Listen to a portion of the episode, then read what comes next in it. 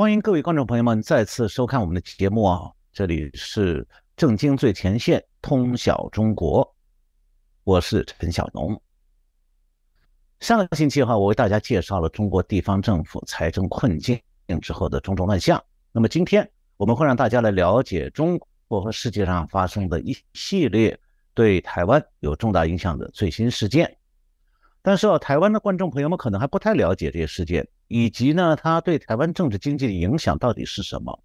那么今天我们来讨论这些问题。我们的节目叫做《震惊最前线》，那我在节目里当然就是要追踪。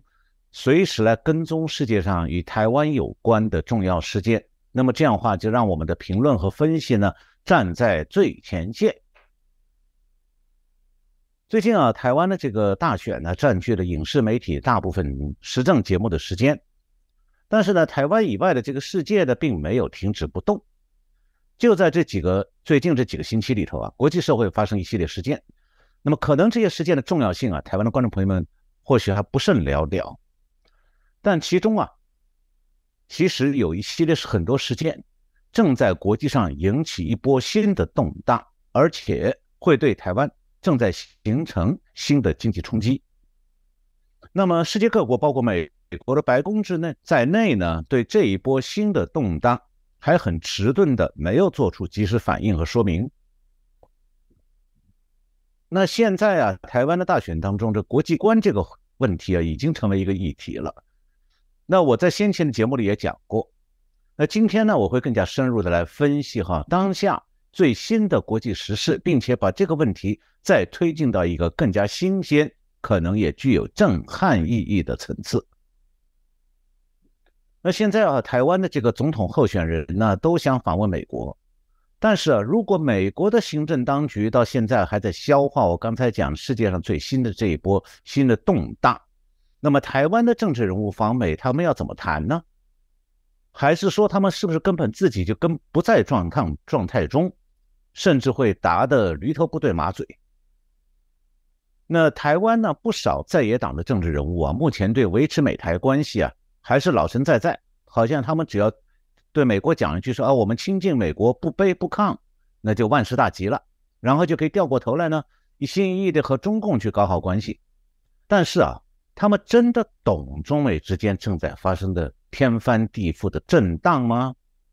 那更重要的是，台湾的选民可以相信这些人，他们本人就是猛叉叉，就是这个这样的一些政治人物，本人就很猛叉叉，对国际事局势完全不了解。猛叉叉这个词呢是广东话，我不知道台湾的客家话是不是也这么讲哈，意思就是稀里糊涂。那我今天要讲的国际最新的国际事件有哪些呢？一个事件就是 G7，就是这个世界上七个主要的民主大一些的民主国家，在日本的广岛举办的峰会，五月二十号结束了。那这个峰会除了是对中国在南海的军事化行动提出警告之外呢，重申了台湾和平稳定的重要性，也强调说要关注经济的强韧性。和经济安全保障，那这里面的经济话题都是和台湾有关的。那另外一个事件呢，就是广岛峰会的当天晚上，中共宣布要制裁美国的记忆体晶片大厂美光。那第三个事件就是五月三十号，习近平召开了国家安全会议，他的讲话当中透露出来中共最高领导人前所未有的焦虑。那么现在，G7、美国、中共现在都在谈国家安全，而且比较侧重经济部分。那这样的关注当然也就会牵涉到台湾的经济。呃，所以今天我的节目啊，这个重点谈三件事儿。第一件呢是美国美中晶片战开打意味着什么？第二个话题就是习近平的焦虑到底是什么？是军事层面还是经济层面，以至于他都说出了惊涛骇浪这样的表述。这惊涛骇浪讲的是中共面临的局势。那么第三个话题就是我们要如何来理解现在这个世界格局的最新变化。那下面我先来讲第一个话题哈，呃，美国对中国的围堵，这个和制裁呢，目的是要为了国家安全和东亚安全。那中共对美国的反制措施呢，也表示是为了国安问题。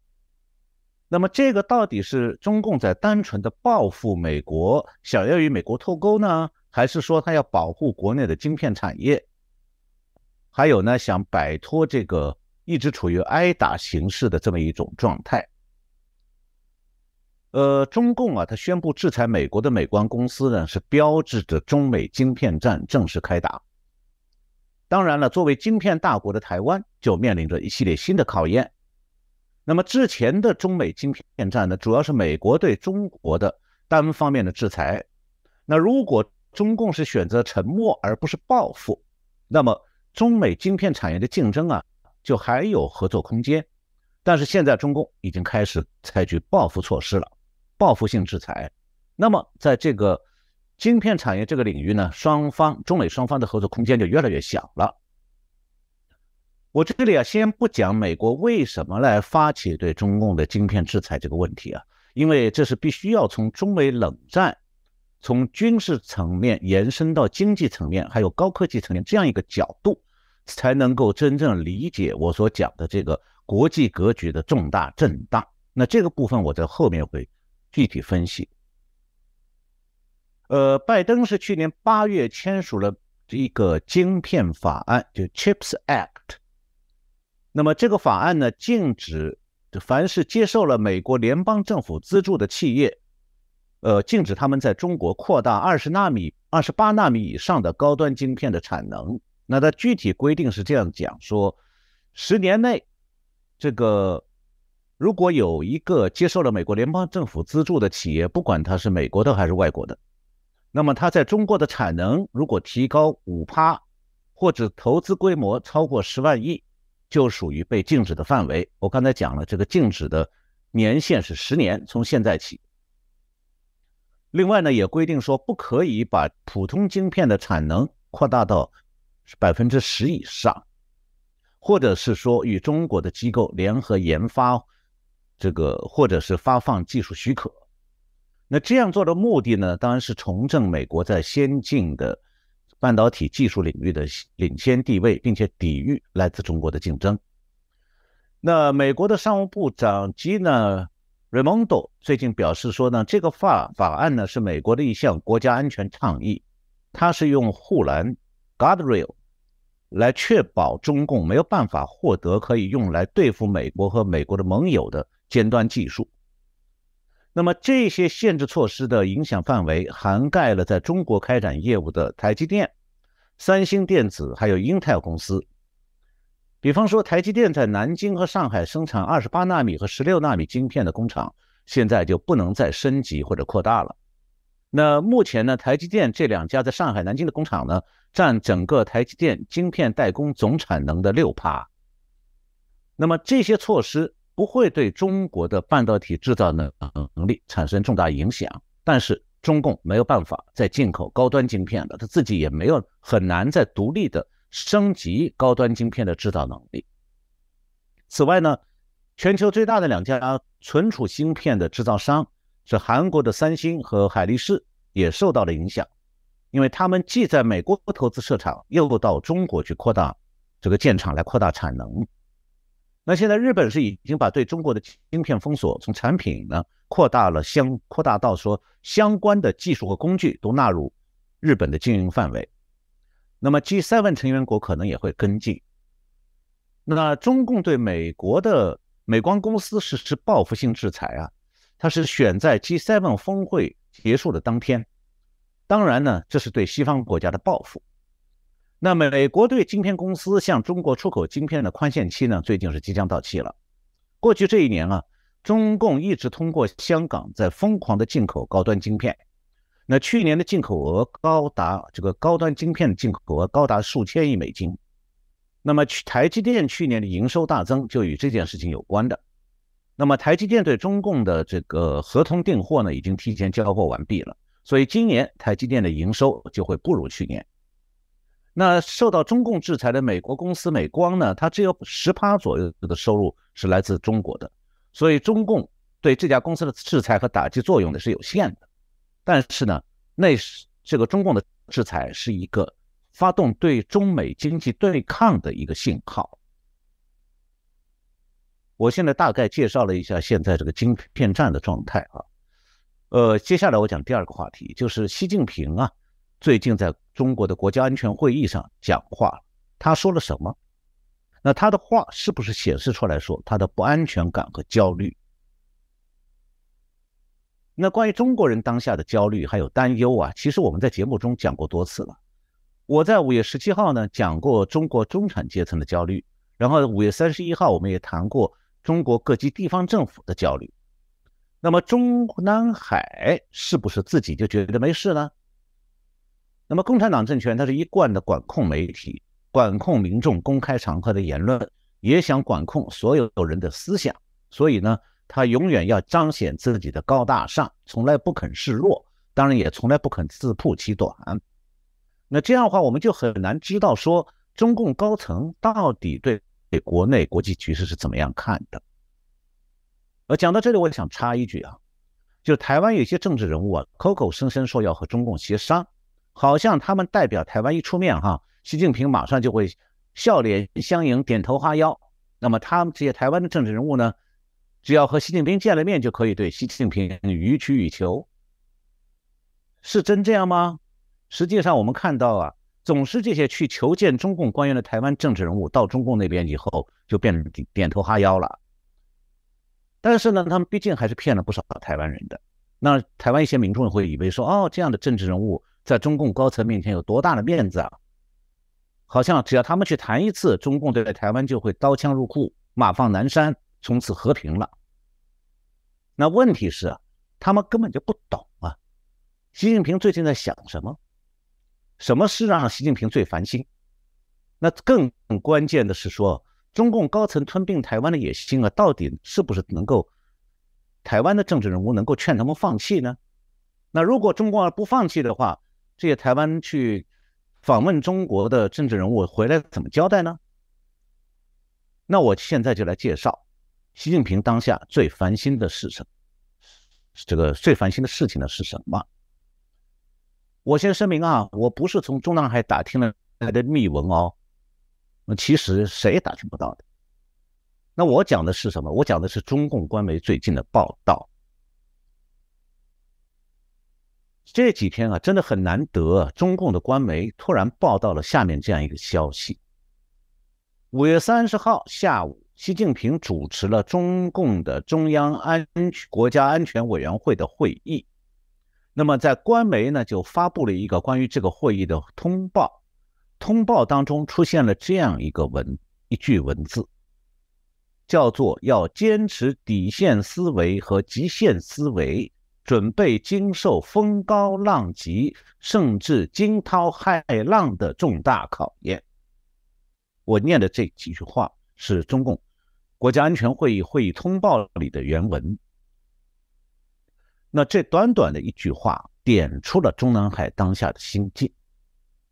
其中啊，极限思维和准备经受风高浪急甚至惊涛骇浪的重大考验，这样的话啊，显示出来中共高层对内外的紧张形势啊，他做了研判以后认为说，形势不仅非常紧迫，而且非常严峻。那这样的话呢，我们注意到说，中共中南海以前从来没有讲过。这是中共统治七十多年的历史当中第一次这么讲的，那可见中共是真的对当前他的局势、国内外局势忧心忡忡。那为什么习近平要对国内公开中共的这种担忧、中共高层的这种担忧？其实啊，习近平应该是有宣传上的考量。这则消息现在不但是在中共的官媒上刊登出来，就是那个会议通报。而且呢，《人民日报》还配合这则消息，专门发文强调说这个消息很重要。那么，为什么中共高层要自曝其丑？这道理并不复杂，因为习近平啊是要想在国内经济社会状况日益紧张的时候，向民众发出“艰难岁月来了”这样的讯息，要明示中国的国人要准备克难。克难这个词在台湾以前听到过，现在中共似乎也有这个意思了。那么中共的所谓极限思维，这里其实可以指这个，它真正的意思是可能发生最坏的情况。那么所谓的风高浪急，甚至惊涛骇浪，那这就属于对中共现在可能的最坏状况的程度评估。惊涛骇浪是什么意思？就是有可能要翻船，有这样的危险。那能够让中南海说出这样的话，说明中共现在在研判说，他面临的此刻的国内国际形势非常险峻。那显然啊，这样的形势险峻总是有原因的。它是不是最近两三天的国际国内事件造成的呢？实际上不是，因为没有任何重要的突发事件发生哦。所以中共面临的这个形势险峻是最近一两年累积起来的风险。现在是达到了让习近平真正焦虑的程度了。那大家就想想问说，哎，这是形势险峻，是不是军事上的？那这个部分我在节目里早就谈过几次了。那中共一个多月前就已经判定说，武力攻台，第一，中共的实力不够；第二，代价太大。那个形势险峻，如果不是军事上的，那就是不是国际政治上，特别是对美关系发生突发危机了吗？也不是，因为现在拜登啊一直在谋求和北京做外交对话。中美是之间这个间谍气球发生以后呢，中共暗中请求美国不要公布他打捞出来那个间谍气球上的设备的相关资讯。那么拜登也让步了，同意不公布。然后拜登上个月又派美国中央情报局局长 Burns 秘密的访问中国，与中共高层见面。所以啊，双方之中美双方之间。拜登是一直打开着外交对话的门的，是北京迟迟下不了决心来正式对话，所以国际政治上并没有让中共感到这个要翻船的巨大事件。那是不是说美国的晶片制裁造成了中国的严重经济困境呢？也是，也不是，因为中共啊，在美国大规模盗窃智慧财产已经三十多年了。一直到美国是到川普总统任内才开始引起警惕和开始采取防范措施的。那美中的晶片战呢，是从去年美国的晶片法案开始生效以后，对中国的晶片进口形成了重要的影响。那么由于中国不容易再进口高端晶片，所以今年前四个月中国的晶片进口总值下降了四分之一。那中共呢，前几年曾经投入了巨量的资金。有上万亿，希望呢实现晶片产业的升级、国产化，结果是以失败告终了，很多厂倒了。那现在呢，中国想引进晶片制造设备或者引进国外晶片大厂实行技术合作这条路呢，被美国堵死了。台湾的 TVBS 的相关新闻下面，这个他下过一个标题说，这样的话，美国封。这个晶片战呢，会有利于中国本土晶片发展。T B T V B S 讲的对不对啊？我现在引用中国方面的一些专家的评估哈。中国半导体行业协会 I C 设计分会的理事长、北京清华大学集成电路学院的教授叫魏少军，去年年底在一次讲话当中，他讲的是什么？他说中国已经到了被动的国产化替代时代。国产化替代就是它不得不用国产晶片来取代进口的晶片，是是被动的，就是不是他想这么做，而是不得不这么做。那这个很委婉的说法到底什么意思？我看到中国的华兴资本，就是为晶片产业大量融资的一家公司的董事总经理叫吴浩，他的评价是说啊，现在中国的半导体产业基本上是回到了石器时代。这个基本上回到石器时代呢，是这位华兴的总董事总经理吴思浩讲的。所以呢，TVBS 那个报道看起来是有点儿不靠谱啊。那么，习近平到底在焦虑什么？我的解析是说，习近平现在陷入了一个独裁者，他的统治面临综合性危机的这个陷阱。那这个陷阱呢，就是中美关系开始呢正式的全方位、全方位的进入了冷战的轨道。那在这条轨道上走下去，苏联就是前车之鉴，而最糟糕的是，中共找不出爬出陷阱的办法来。那习近平他原来是以为说他可以一路硬冲，逼美国就范，让中国崛起。但这样的做法呢，其实是把中美军事上和政治上的冷战式对抗啊，延伸到了经济层面。那么一旦中美关系被锁定到中美经济层面了，那么中美冷战就最后被形塑成了标准的全面冷战了。那这时候中共就没办法退出来了。所以可以讲，习近平掉进去的这个陷阱啊，其实是他自己挖出来的。那他现在综合评估中国面中共面临的这国际国内局势，到现在才发现说，哦，中国已经进入了可能发生最坏情况的状态了。那这样的状态呢，就是他在国家安全会议上讲的，所谓中国面临的是风高浪急，甚至惊涛骇浪。我刚才既然已经讲到了中美冷战这个格局已经固定化，那么我现在就来讲第三个话题，要怎么样来理解中美冷战定型，还有对世界格局和台湾会有什么样的最新的影响啊？呃，共产党大国和美国为首的西方国家之间的冷战啊，中美冷战不是第一次，是第二次了。那第一场冷战呢，是长达五十多年的美苏冷战。那场冷战的结局呢，是拖垮了苏联，冷战也就因此结束了。那么台湾在那场冷战当中基本上没有角色的，所以呢，台湾的知识界也好，媒体也好，甚至外交界、企业界，往往没有西方国家那种对身处冷战当中那种深刻的理解。那么也正因为如此，台湾社会虽然处在目前处在东亚的热点地区。而当世界上的第二场冷战开场之后，台湾成了不可避免的重要角色。但是台湾却是东亚地区当中唯一的一个国家，对世界格局即将发生重大转变呢，缺乏必要的认知。那无论是目前的在野党的总统候选人，还是他们的立委候选人，到现在为止哦，好像看不出来他们知道说明年年初的选举与台湾历年的选举完全不一样。他们好像仍然是在按照“岁月静好，茶壶风暴”这么个模式来安排竞选的。事实上呢，台湾当前的国际局势比半年前要好太多了，而两岸关系呢，却因为中共陷入综合性危机的陷阱，就跳出了以往很多人熟悉的模式，旧的经验完全不灵了。就让我想到一句话：“洞中方一日，世上已翻新啊。”呃，中共为什么就看不清这个局势呢？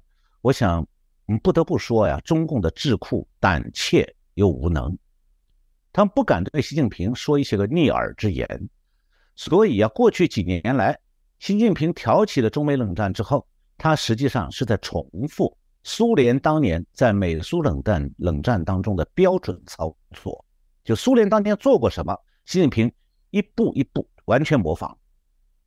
但是习近平却认识不到这一点，你一直到这次综合性危机形成以后了，习近平才意识到说：“哦，糟了！”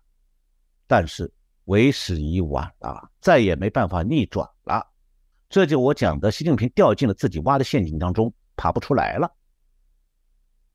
从历史上看，无论是美苏冷战还是中苏冷战，呃，中美冷战，红色的大国掉入冷战陷阱，都是他自找的。没有人逼迫他发动冷战，为什么这么讲？我们从美苏冷战和中美冷战的教训来看的话，冷战开始前啊，红色大国都是美国大量技术援助的受惠国，这个以前我们在节目里讲过的。那么从单纯的技术还有经济发展的角度来看的话，这不是很好的事情吗？天大的好事啊！那为什么红色大国要找美国麻烦呢？不想过好日子吗？我先不分析他们动机，先讲事实。那红色大国发动冷战都是先发生在军事领域的，就是红色大国突然在军事上挑战美国。那美苏冷战的起因是一九四八年，苏联突然武装封锁西柏林，迫使美军动用大批运输机为西柏林市民提供煤炭和粮食，还有日用品。那么中美冷战的起因是什么？我在我们节目里讲过多次，就是二零零零年初，中共的海军舰队突然到中途岛海域演习，并且公开宣称剑指珍珠港。然后呢，每次面临红色大国的军事挑衅之后呢，美国都是被动的启动外交谈判，试图在外交领域沟通，降低双方军事上的这个紧张态势。那这个外交上的交涉，不是说交涉一次成功就解决问题了，不会的。这个外交上的交涉，为冷战过程当中双方的这个交涉，这种外交交涉会贯穿整个冷战过程的始终，从一开始一直到结束，都会一直在交涉。那么外交谈判呢，是可能防止严重军事冲突的爆发，但是它没有办法降低冷战的程度的。相反，红色大国呢会持之以恒的不断在扩军备战。他想增强他威胁西方大国的军事实力，那就逼得美国也要扩军备战。那这样的话，在双方进入到扩军备战这个阶段之后，美国中美双方现在就是这样。那么，其中一个隐含的道理就翻到桌面上来了，那就是谁技术领先，谁就决定可以保持军事优势。那这样的话，扩大这个。扩军备战呢，早晚就会涉及到要对红色大国，对它实行高技术的封锁。那我前面讲过，红色大国的工业技术啊，在冷战爆发前多半都是来自西方大国的。那当中当然其中也包含这个军事技术。那这个扩军备战的过程呢，就显示出来说，如果红色大国假如它可以不断的继续从美国获得它扩军备战所需要的西方的技术还有部件，比方晶片。那么西方大国就会败在红色大国的军事威胁之下。当然了，红色大国从来都是在复制或者仿制西方的技术装备，自己从来没有发展出值得西方国家学习的高科技技术。所以呢，红色大国整天都是在想着说要偷西方的技术来弯道超车。那这样的话呢，美国就必然会在冷战当中加强反间谍工作。防止红色大国从美国盗取技术机密，同时呢，对红色大国封锁最先进的军事技术。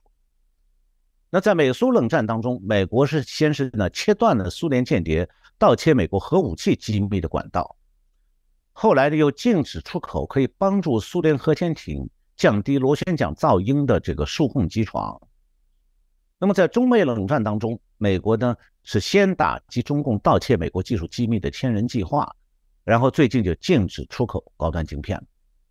我们这样来归纳对比一下以后，大家是不是看得很清清比较清楚了？有这么三点：第一点，美苏冷战和中美冷战路径是不是差不多？是的，差不多的。那第二点，习近平是不是在重复美苏冷战的老路呢？是的。那第三点，冷战的进程走到这个封锁高技术。高阶技术的这个阶段，是不是就进入了冷战格局的固定化呢？也是，当然也是，yes。那么这三点毫无疑问都是可以肯定的。所以讲啊，红色大国落到冷战陷阱里都是自找的，但是也是必然的。同时啊，红色大国从来就没有在冷战中取胜的，没这个希望。主要原因就是在共产党制度之下。技术发展没办法超越西方，那红色大国为什么还要玩冷战？这里边有两个原因。第一个原因就是说，共产党政权他认定哈，他的专制政权呢，它是有战胜西方自由民主国家的优势的。这一点呢，连美国的一些决策者都曾经错误的相信过这一点的。比方讲，卡特总统的国家安全顾问布什斯基，一九七九年十二月，他给白宫送过一个备忘录里。他这样写的，他说：“相比美国，苏联人的果断行动是目标明确的，也许他们能卓有成效地达成自己的目标。在国际事务中，没有什么比实际结果更加重要了。这并不取决于道德观念。那最后呢？冷苏苏美苏美冷战的结局证明啊，布热斯布金斯基完全错。苏联的制度呢，恰恰是苏联解体的主要原因。那么今天。”习近平的中国崛起论是完全复制了苏联的共产制度优越论，那偏偏美国啊到现在还有人相信说啊，中共的专制政权具有施政有效性啊。华尔街就有不少这样的糊涂虫。那么历史呢，很糟糕的，居然就这样再度重演了。我讲的是这个美国的对苏联的这个共产制度优越论，居然一几次都做犯了错误的去相信这一条。那么第二。这个共产党政权为什么一定要打冷战？那就是共产党政权会错误的低估美国的制度潜力。大日本帝国发动太平洋战争之前呢，许多决策者犯过同样的错误的，其中唯一清醒的一个人就是山本五十六。那么苏共政权当年曾经相当长的时间里认为说啊，美国会有通货膨胀，还有周期性的经济停滞，那成为一种长期趋势，最后会削减美国的经济实力。呃，苏联在九十年代主管这个意识形态的有一个叫苏斯洛夫，一个政治局委员，他讲过这样的话，他说：“美国正深陷自己体制导致的不可救药的危机之中。”这是马克思主义的一个重要观点。然后，习近平几年前提出了东升西降，他的想法和苏斯洛夫的意思是一模一样的。但是呢，最后历史证明，苏联决策者的一厢情愿。是导致苏联在冷战道路上一路狂奔，最后真正陷入通货膨胀和经济停滞的不是美国呀，而是苏联。那么就这样呢？苏共、苏联共产党葬送了苏联。美国是有各种毛病，美国也有把美国想拖入泥坑里面的政治势力。但是啊美国的企业可依靠自由经济，在美苏冷战时期保持着科技领先的这个势头。那么，美国在经济上远最后远远超越了苏联，最终失败的是红色政权。那美苏冷战和中美冷战有什么区别？主要差别就在于说，由于习近平的盲目躁动，中美冷战的进程啊，比美苏冷战快得多了。美苏冷战从开始到结束拖了五十多年，那中美冷战从二零零零年开始到现在才三年，就已经进入到这个。美国对中共技术封锁的阶段了，那所以现在习近平在讲说可能发生最坏的情况，风高浪急，甚至惊涛骇浪。那从这个特点来评估呢，中美冷战的进程和它这个结束的时间，可能不需要中美冷战那个五十多年，也但是呢，也不可能是五年、十年就结束。那是不是说习近平有了现在这个惊涛骇浪的认知，他就能够回头？主动停止对美国的军事威胁呢？实际上他做不到，因为啊，冷战具有不可逆的性质。所谓的冷战不可逆，就是讲说冷战不是在平交道上的汽车哈，你可以开到一个路口，走错了以后掉头回去。冷战是在一条永远封闭的高速公路上行驶的汽车，你可以开得快一点、慢一点，但对不起哈，你没有地方掉头的，因为呢没有出口。那为什么冷战格局一旦固定化就不掉不了头？这个是共产党政权的性质决定的，因为共产党的意识形态和它的制度是共产政权的命根子，而这个意识形态和制度呢，就像高速公路两侧那个护栏，把共产党政权就封死在这条路上了。那除非说共产党愿意承认，哎，他的制度、意识形态、政策路线全部都是错误的，那么他是这样做。全全部认错，他就就能退出冷战了。否则的话，共产党如果要坚持说他是政治正确的，死也不肯放弃他高估共产制度、低估美国制度的这个低估美国经济这种冷战思维，那么冷战呢就会一直的拖下去。那美苏冷战结果最后是什么呢？呃，是苏联共产党干部来组成这个苏联的国会，立法宣布苏共为非法组织。苏共因此亡党了，被苏联共产党的干部亡掉了，然后苏联也消失了。那这个时候，美苏冷战呢，自然就终结了。不过啊，普京又把苏联的冷战模式一部分捡回来了。那台湾从中美冷战格局固定化这个状态当中，可以得出什么教训？首先啊，台湾有一部分人正在犯布尔津斯基那样的错误，高估中共，怀疑美国。那么原因之一呀，就在于说他们完全不懂冷战的规律，甚至不愿意承认说中美冷战三年前就已经发生了。这第一个原因。第二个原因，中美冷战呢是会让企业想要在中美之间商业上两头通吃呢变得越来越难的。那么实际上还有另外一面，就是说台湾要想改善和中共的关系，事实上不会有指望了。之所以如此，是因为说中共不光是说中共的王台之心不死，还更大的原因是在中美冷战这个状态下，台湾如果想真的要去改善中共的关系，台湾就有可能把自己变成中共的棋子，那会破坏台湾的国家安全，而且最终会把台湾变成中共在冷战当中失败的那个陪绑的牺牲品。那我们今天讲的就是此时此刻东亚的国际局势，还有这个全球的政治经济，特别是东亚的政治经济，正在因为中美冷战格局的固定化发生重大的变化。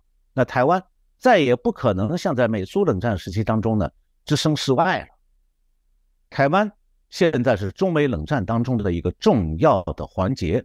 那台湾站哪一边？台湾的命运是完全不一样的。好，我今天讲到这里，谢谢各各位观众朋友们收看我们的节目，我们下次节目再见。